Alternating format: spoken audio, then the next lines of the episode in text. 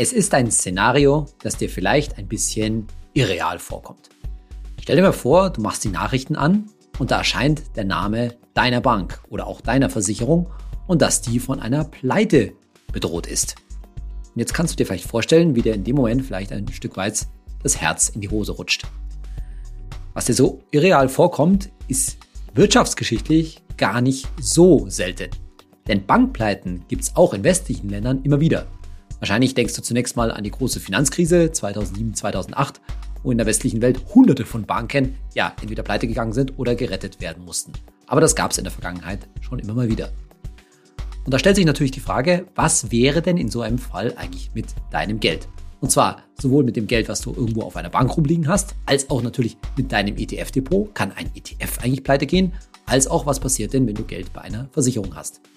Das gehen wir alles in der heutigen Folge von meinem Podcast Geld ganz einfach mal durch. Ich bin Saidi von Finanztipp. Bei Finanztipp sind wir der Meinung, Finanzen kannst du selbst. Und wir zeigen dir wie. Also, von welchen Fällen reden wir eigentlich nochmal? Naja, wir reden zunächst mal von allem Geld, was irgendwo auf einem Konto bei dir rumliegt. Dein Girokonto bei deiner Bank, dein Tagesgeldkonto, vielleicht bei einer anderen Bank, womöglich irgendeine Festgeldanlage, vielleicht sogar im europäischen Ausland zum Beispiel. Dann insbesondere dein Depot oder deine Depots, also dein ETF, wie gesagt, zum Beispiel, oder auch ein anderer Altfonds, der woanders rumliegt, entweder bei deiner Bank oder eben auch bei einem gesonderten Online-Broker. Was ist da eigentlich, wenn da eine Pleite droht? Und dann eben alle Lebens- und Rentenversicherungen, also so Verträge für die Altersvorsorge, inklusive Riester übrigens, die du vielleicht bei einem Versicherer hast. Was wäre jetzt, wenn dieser Versicherer pleite wäre? Und bevor ich jetzt bei dir die allergrößte Panik auslöse, schon mal vorweggeschickt, am Ende ist es alles nicht ganz so dramatisch, wie sich's anhört. Denn wenn es wirklich so dramatisch wäre, dann könnten wir von Finanztipp dir ja nicht irgendwelche Banken, irgendwelche ETFs, irgendwelche Depotanbieter guten Gewissens empfehlen. Fangen wir also mit den Bankpleiten an. Und vielleicht hast du dich bei meiner Einleitung gefragt, hm, so viele Bankpleiten in der Vergangenheit? Wirklich? Also den einen oder anderen Namen, hat man vielleicht schon mal gehört, Lehman Brothers natürlich, die große Bankpleite 2008 mitten in der Finanzkrise und dann gab es halt diesen Namen Hypo Real Estate, aber das war ja keine so eine richtige Bank für normale Leute. Da hat ja irgendwie kein normaler Mensch sein Konto gehabt. Also wo sollen denn diese ganzen Bankpleiten eigentlich sein? Naja, viele kriegt man auch nicht so richtig mit, denn das sind oft schon kleinere Banken, denen es eh schon länger vielleicht nicht gut geht und die verschwinden dann still und heimlich vom Markt, werden vielleicht von einem großen Konkurrenten irgendwie übernommen. Aber wenn man jetzt über viele Jahrzehnte denkt, quasi über deine Lebenszeit, dann ist es nicht ganz ausgeschlossen, dass auch du vielleicht mal von so einer Bankpleite oder zumindest nahe Bankpleite, bevor die dann vielleicht gerettet wird in irgendeiner Form, betroffen bist. Also ist es irgendwie schon gut, sich mit dem Gedanken auseinanderzusetzen und übrigens auch trotz aller redlicher Empfehlungen und Tests, die wir bei Finanzen machen, können wir nicht dafür ins, unsere Hand ins Feuer legen, dass dir das mit unseren Empfehlungen irgendwann nicht auch mal passieren kann. Aber wie du gleich sehen wirst, es ist eben auch nicht ganz so schlimm. Wenn wir nämlich jetzt über Banken reden und über alle möglichen Konten, also wie gesagt, Girokonto, Tagesgeldkonto, aber auch dein Kreditkartenkonto, denn auf einer Kreditkarte kann ja auch mal Geld drauf liegen, oder ein Bausparvertrag meinetwegen, die du bei, bei einer Bank hast und ähnliches, Prämien sparen und so weiter, da gilt natürlich die gesetzliche Einlagensicherung. Gesetzliche Einlagensicherung innerhalb der EU, also es ist nicht eine deutschlandweite Regelung, sondern eine EU-Regelung, besagt, dass pro Bank und pro Kunde 100.000 Euro gesetzlich gesichert sind. Pro Bank ist klar und pro Kunde bedeutet übrigens, wenn du deinem Ehepartner oder deiner Ehepartnerin ein Gemeinschaftskonto zum Beispiel hast, dann sind dort 200.000 Euro gesetzlich gesichert. Und das gilt eben zum Beispiel auch für ein Girokonto, aber eben auch zum Beispiel für ein Tagesgeldkonto. Also wenn du zum Beispiel irgendwo größere Rücklagen, vielleicht für eine Immobilie, Eigenkapital rumliegen hast, das ist bei einem Gemeinschaftskonto dann eben auch bis 200.000 Euro abgesichert. Aber ganz klar empfehlen wir bei Finanztipp, wenn du da viel Eigenkapital zum Beispiel vielleicht auch aus einer Erbschaft oder ähnliches rumliegen hast, wo, wo in den nächsten Jahren eine Immobilie daraus entstehen soll, du solltest nicht mehr als 100.000 Euro pro Sparer, also pro Kunde bei einer Bank rumliegen haben. Und wenn du tatsächlich, sage ich jetzt mal, als Single da 200.000 Euro rumliegen hast, weil übernächstes Jahr soll da mal eine Immobilie passieren, dann soll, solltest du das tatsächlich auf zwei verschiedene Banken mindestens aufteilen. Jetzt hast du vielleicht schon mal so einen Werbebrief be äh, bekommen von deiner Bank oder einer anderen, dass da ja eigentlich Millionenbeträge pro Sparer abgesichert sind. Tatsächlich gibt es eine freiwillige Einlagensicherung, sowohl der privaten Banken, also der ganz normalen Banken wie zum Beispiel der Deutschen Bank, aber auch gesondert davon der Sparkassen und der Volks- und Raiffeisenbanken, die also Millionenbeträge pro Kunde garantieren. Zum Beispiel für die Privatbanken senken das jetzt gerade, senken das jetzt gerade auf eine Million Euro pro Kunde. So, also was soll denn das, dass man nur 100.000 Euro pro Bank haben soll? Naja, tatsächlich richtig verlassen kannst du dich auf diese private, freiwillige Einlagensicherung nicht. Denn wenn jetzt tatsächlich mehrere Banken in so eine Einlagensicherung gleichzeitig umfallen würden, und das ist in einer großen Bankenkrise ja nicht ganz unwahrscheinlich oder nicht ganz ausgeschlossen, dann kannst du dich letztendlich auf diese eine Million oder fünf Millionen oder wie viel es auch mal sind, nicht wirklich verlassen. Richtig verlassen kannst du dich eben nur auf diese 100.000 Euro Einlagensicherung. Und das ist übrigens auch der Grund, warum wir bei Finanztipp nur Konten, Banken von finanziell solide aufgestellten Staaten, wie zum Beispiel Deutschland oder Niederlande oder auch Frankreich oder Schweden empfehlen. Denn dort muss dann im Zweifelsfall, wenn die Einlagensicherung der Banken eben nicht mehr reicht, muss dann tatsächlich der ganze Staat mit eben seinen dann soliden Finanzen herhalten. Da gibt es übrigens auch ganz klare Regelungen, wenn so etwas passiert, dass du in relativ kurzer Zeit tatsächlich dann auch dein Geld aus dieser Einlagensicherung zurückerhältst, falls so eine Bank dann tatsächlich mal zahlungsfähig, zahlungsunfähig wäre, also wenn du nicht an dein Geld zum Beispiel rankommst.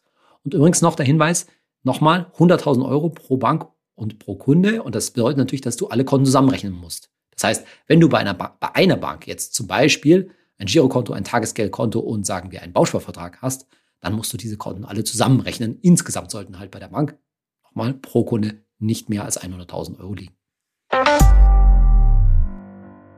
So, das waren jetzt Konten, Banken und die 100.000 Euro Einlagensicherung. Aber wie ist das jetzt bei deinem ETF, bei deinem Depot, überhaupt mit Wertpapierdepots und Fonds und was da alles drin liegt? Und schon mal vorausgeschickt, es ist ganz anders als bei Konten und Banken. Und dieser Unterschied zwischen Konto Bank und Wertpapieren und Depots ist sehr, sehr wichtig.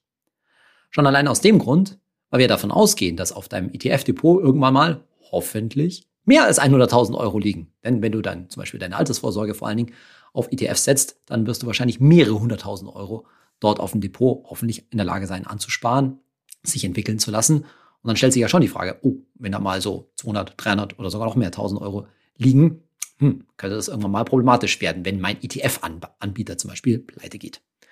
So, und jetzt dröseln wir das mal auf. Ich schicke schon mal einen Satz vorweg, den du vielleicht schon mal gehört hast oder auch nicht. Fonds und ETFs sind ja Fonds, sind, sofern sie Deutschland sind, in Europa, also ganz normal geregelt sind, sogenannte USITS-Fonds, sind Sondervermögen. Was bedeutet das jetzt? Um das zu verstehen, müssen wir uns erstmal klar machen, was da eigentlich für Ebenen alles eine Rolle spielen, wer da alles dran beteiligt ist. Also wir gehen mal wieder von dem einfachen Fall aus, dass du auf deinem Depot einen Aktienfonds hast. So, was gibt's jetzt da? Da gibt's jetzt zunächst mal die Aktien, die in dem Fonds drin sind. Ne? Also die vielen hundert, wenn nicht tausend von, von Aktien. Und die Einzelunternehmen. Okay, da gibt's diese Aktien. Dann, ja, gibt's den ETF. So, was ist jetzt mit diesem ETF? Naja, bei dem ETF, da gibt's jetzt zunächst mal den ETF-Anbieter, genauer gesagt, diese jeweilige Fondsgesellschaft.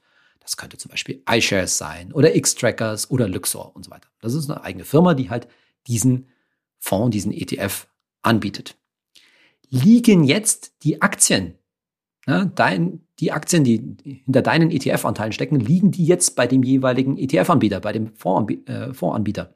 Also bei iShares oder Luxor? Nein, jetzt kommt nämlich schon die nächste Ebene ins Spiel. Da gibt es nämlich jetzt eine sogenannte Depotbank.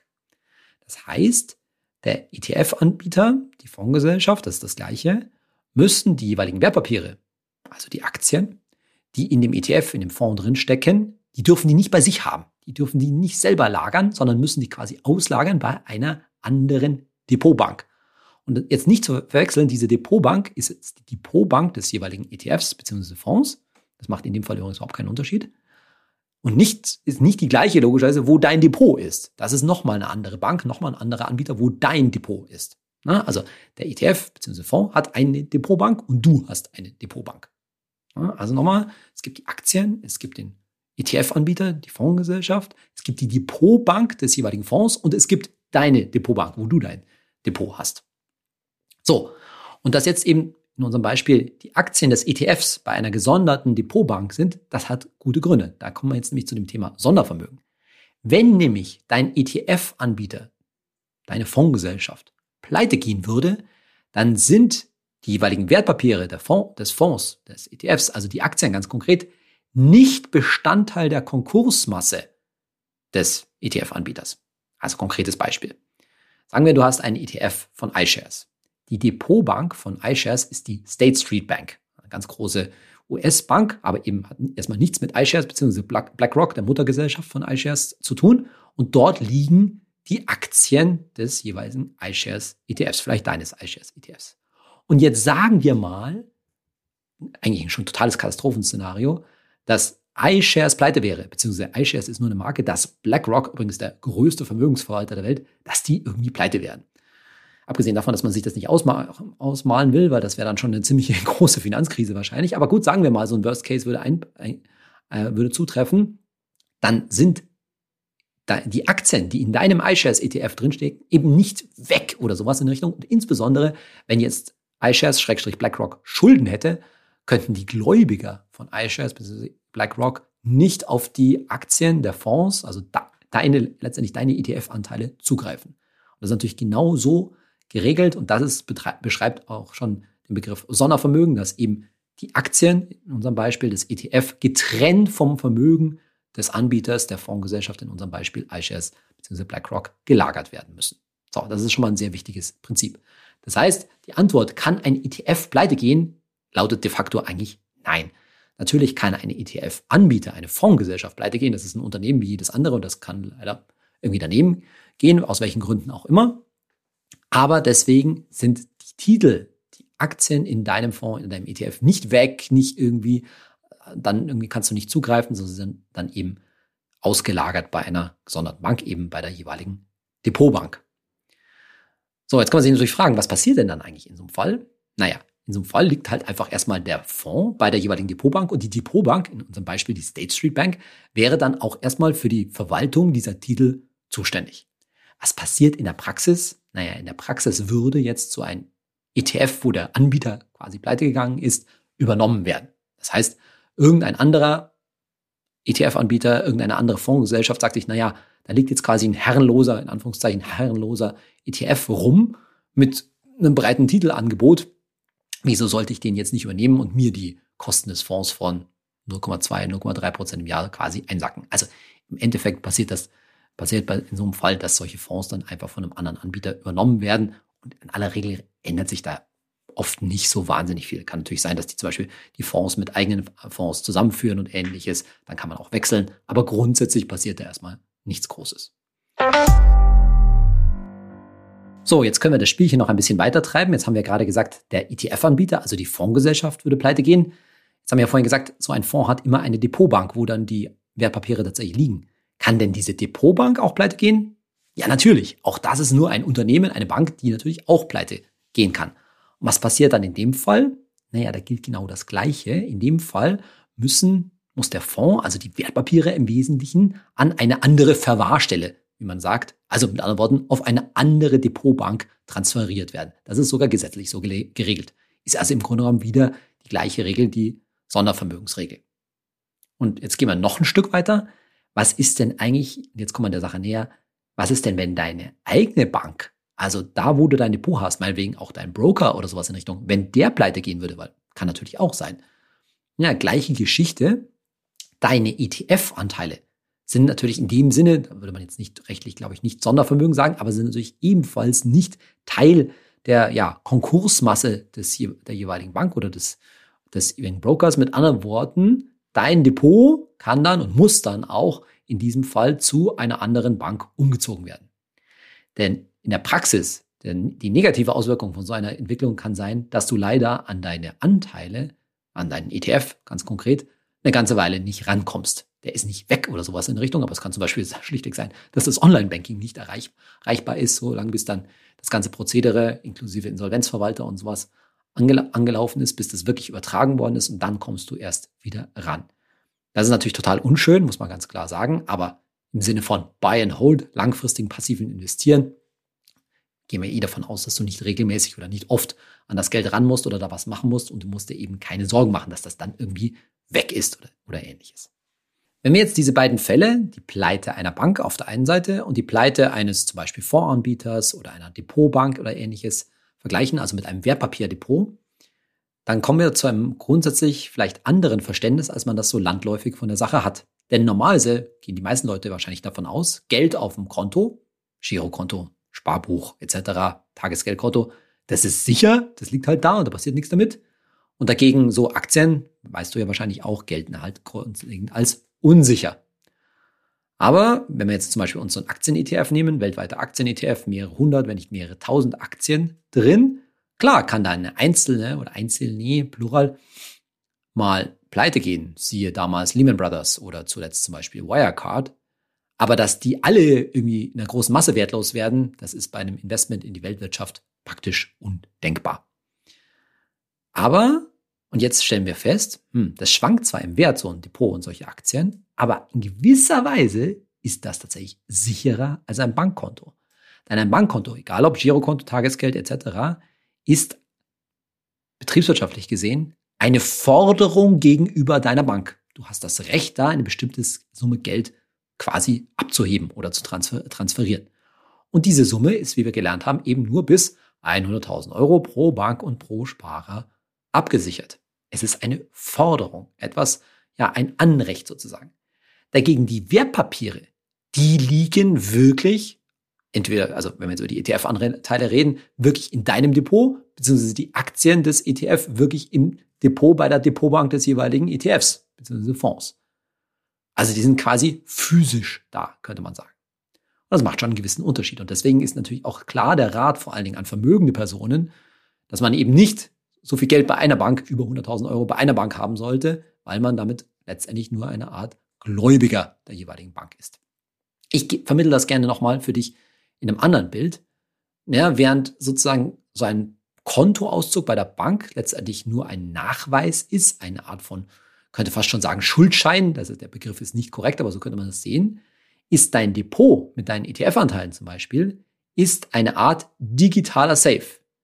Und in diesem digitalen Safe, der hat prinzipiell unbegrenzt Platz. Da kannst du jeden beliebigen Betrag, nämlich auch Millionen und theoretisch Milliardenbeträge, da reinstecken. Und diesen digitalen Safe, der kann im Fall des Falles, im Worst Case, quasi ausgebaut werden und von Bank zu Bank transferiert und mitgenommen werden und ist trotzdem eben immer noch safe. Das ist halt der große Unterschied, warum wir immer wieder sagen, nur 100.000 Euro pro Bank und pro, äh, pro Kunde.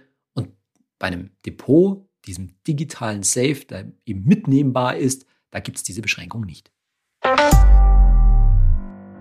So, das waren jetzt also Pleiten von Banken, also das Problem bei Konten bzw. Wertpapierdepots. Wie sieht es jetzt bei Versicherungen aus? Und zwar Versicherungen, wo du eben etwas ansparst, in aller Regel für die Altersvorsorge. Also bei einem Lebensversicherer, bei einem Unternehmen. Das kann zum Beispiel in Form einer Lebensversicherung, also eines Vertragslebensversicherung sein, einer Rentenversicherung, auch fondgebundene Rentenversicherung, einer Riester-Rentenversicherung, auch eine betriebliche Altersvorsorge in Form einer Direktversicherung. Und ja, auch so ein Lebensversicherer, der kann mal pleite gehen. Das ist in der Vergangenheit auch schon mal selten, aber ist schon mal passiert.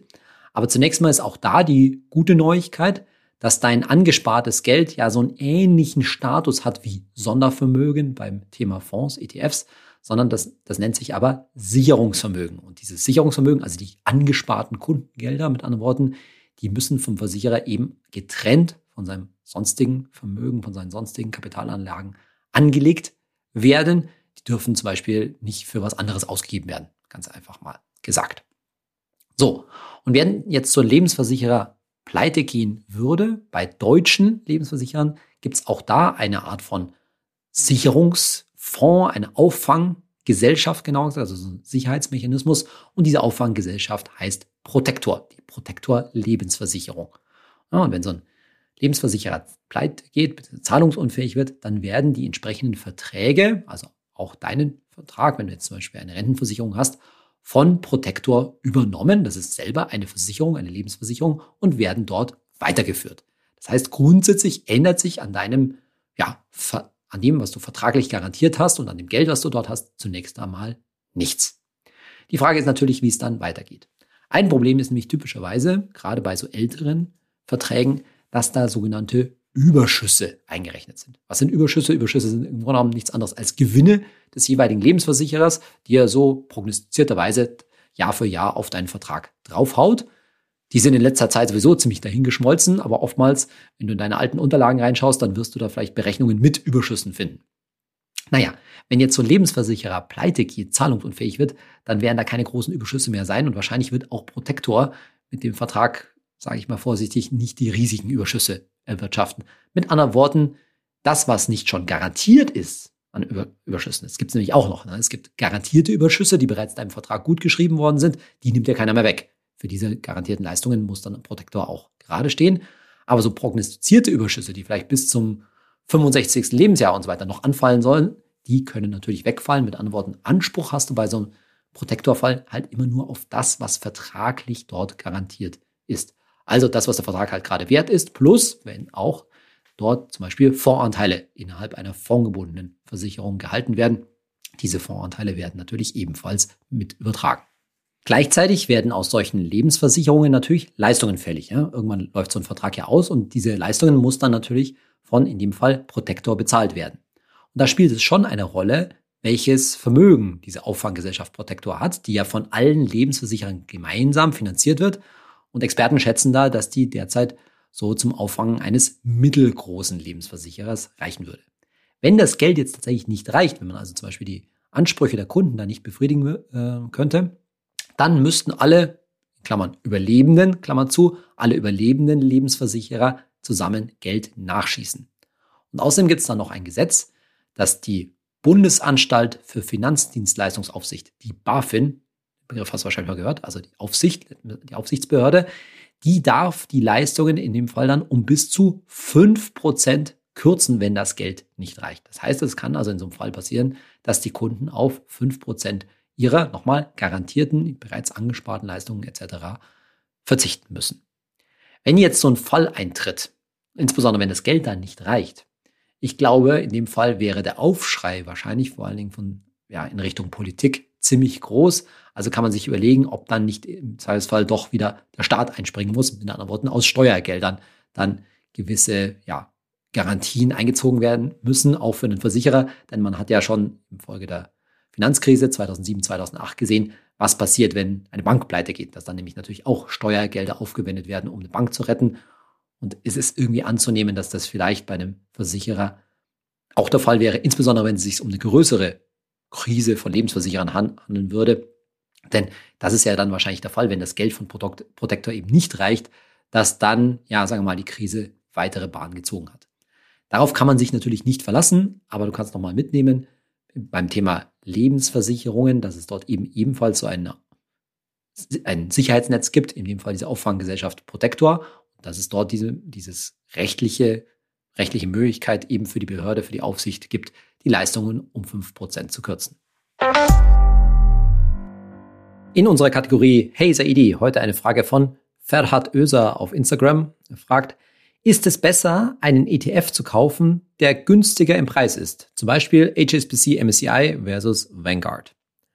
Also die Frage ist durchaus öfter da, nämlich günstiger im Preis, da ist bestimmt gemeint die TER, die Total Expense Ratio. Das heißt, es könnte zum Beispiel sein, dass ein MSCI World ETF, der eine kostet vielleicht, sagen wir mal, 0,2 Prozent pro Jahr und andere 0,25 Prozent zum Beispiel pro Jahr. Oder man vergleicht auch gar nicht den gleichen Index, sondern man könnte sagen, hier ist ein ETF auf den ACWI, den All Countries World Index, für meinetwegen 0,3 Prozent pro Jahr. Und dann hast du einen auf einen anderen Weltindex, zum Beispiel von Vanguard, der eben zum Beispiel von der TR dann günstiger ist. Könnte ja zum Beispiel sein. Ja, also was sagt die TR letztlich aus und sollte man nach der den ETF auswählen. Das ist ja genau das, was wir bei Finanzen äh, machen und am Ende, um es schon mal vorwegzunehmen, die Antwort ist natürlich, nimm die ETFs, die wir dir empfehlen, die wir ausgesucht haben. Ne? Auf unserer Webseite finanztipp.de findest du natürlich zum Beispiel im ETF-Rechner genau die ETFs, die wir empfehlen und auch haarklein nachgerechnet haben. Und wenn wir da nachrechnen, rechnen wir da einfach nur die Unterschiede in den TER aus? Nein, tun wir nicht, sondern wir interessieren uns tatsächlich dafür, wie der jeweilige ETF gelaufen ist und wer da besser gelaufen ist. Weil die TER, die Total Expense Ratio, umfasst bei weitem nicht alle Kosten. Da sind, sind zum Beispiel nicht enthalten die Transaktionskosten, also die Kosten, die in einem ETF entstehen dafür, dass Aktien ja, gekauft, verkauft bzw. getauscht werden. Da entstehen durchaus Transaktionskosten, auch wenn die, wie wir in der letzten Folge gelernt haben, bei einem ETF relativ niedrig sind oder sein sollten. Und dann kann es noch sein, dass ein ETF ja, irgendwie zusätzliche Einnahmen erzielt, dass der zum Beispiel vielleicht Aktien verleiht, Wertpapierleihe macht und dadurch Zusatzgewinn macht. Also das sind alles solche Faktoren, wo es deutlich, und das hat sich auch in unseren Untersuchungen äh, gezeigt, dass auch ein ETF mit einer vermeintlich deutlich höheren TR, zum Beispiel die um 0,15 Prozentpunkte höher ist als ein anderer, tatsächlich auch mal besser laufen kann. Und zwar durchaus über einen Zeitraum von fünf Jahren. Also nein, die TER sagt am Ende nicht so wahnsinnig viel aus. Es ist schon ein Anhaltspunkt. Man sollte halt vorsichtig sein, wenn es jetzt um irgendwelche Fonds geht, die irgendwie eine besonders hohe TER haben. Also wenn es jetzt da um, sage ich mal, 0,7 oder 1% oder so TER pro Jahr geht, dann bist du schon in Bereichen, wo sich das bestimmt dann am Ende auch aus, äh, auswirkt. Aber ob jetzt der eine MSCI World ETF tatsächlich besser läuft als der andere, nur weil er vielleicht um 0,1 Prozentpunkte besser ist, das kannst du nicht, nicht wissen. Wir versuchen dabei Finanzamt das eben so gut wie möglich nachzurechnen, haben aber am Ende auch keine Gewähr dafür, dass jetzt der eine besser läuft als der andere. Am Ende liegen vernünftige große Standard-ETFs, und dann kommt es zum Beispiel auch auf die Größe an, in der Regel sehr nah beisammen. Und es ist nicht, du kannst über die nächsten zum Beispiel 15 Jahre keine verlässliche Aussage treffen, dass der eine besser läuft als der andere. Am Ende kann ich dir nur empfehlen, verlass dich auf unsere Empfehlungen, wer auf welche davon. Da kannst du sozusagen eine blind, blind picken, weil du nicht sagen kannst, dass von den Finanztipp-Empfehlungen zuverlässig eine besser läuft als die andere. Wir sind so ein bisschen in einer Reihe von Podcast-Folgen, die sich mit nicht so schönen Themen beschäftigen, jetzt ausgerechnet in der Adventszeit. Aber dich wird vielleicht auch diese Frage beschäftigt haben, oh, wenn ich da mal richtig viel Geld rumliegen habe auf einer Bank oder insbesondere auf meinem Depot, kann da mal sowas wie ein Worst-Case-Szenario passieren, dass da was pleite dass da jemand pleite geht und mein Geld weg ist. Ich glaube, du hast mit der heutigen Folge schon mitbekommen, das Risiko ist sehr gering. Es ist eigentlich alles gut geregelt, insbesondere in Deutschland bzw. innerhalb der EU. Und die der größte Fehler, glaube ich, den du da langfristig machen könntest, viel Geld einfach mal rumliegen zu lassen, Thema Inflation und vor allen Dingen zu viel Geld, mehr als 100.000 Euro pro Sparer bei einer Bank rumliegen zu lassen. Ja, jetzt stehen die Feiertage an und ich habe nochmal ein nicht so erfreuliches Thema, nämlich was ist, wenn du Verluste gemacht hast. Ne? Also wenn du Verluste mit dem Verkauf von Wertpapieren gemacht hast, Verluste mit einzelnen Aktien, Verluste mit dem Verkauf eines ETFs. Ist in diesen Tagen gar nicht so leicht möglich, überhaupt einen ETF mit Verlust zu verkaufen, aber kann natürlich mal, mal passieren. Wie ist das eigentlich steuerlich? Wie können so Verluste eigentlich steuerlich vor allen Dingen gegen künftige Gewinne angerechnet werden? Wie funktioniert das alles? Wie funktioniert das vor allen Dingen, wenn man zwei Depots oder noch mehr Depots hat? Wie kann das gegeneinander verrechnet werden? All das gehen wir in der nächsten Folge durch, denn das ist ja auch ein Thema, was jetzt vielleicht für dich am Jahresende noch ansteht, dass du dich fragst, hm, was kann da eigentlich, was kann man da eigentlich machen? Ansonsten wünsche ich dir und deiner Familie erstmal schöne Feiertage. Ich habe dann eben diese Folge noch zwischen, zwischen den Jahren und danach hören wir uns wieder im neuen Jahr. Bis dahin, tschüss.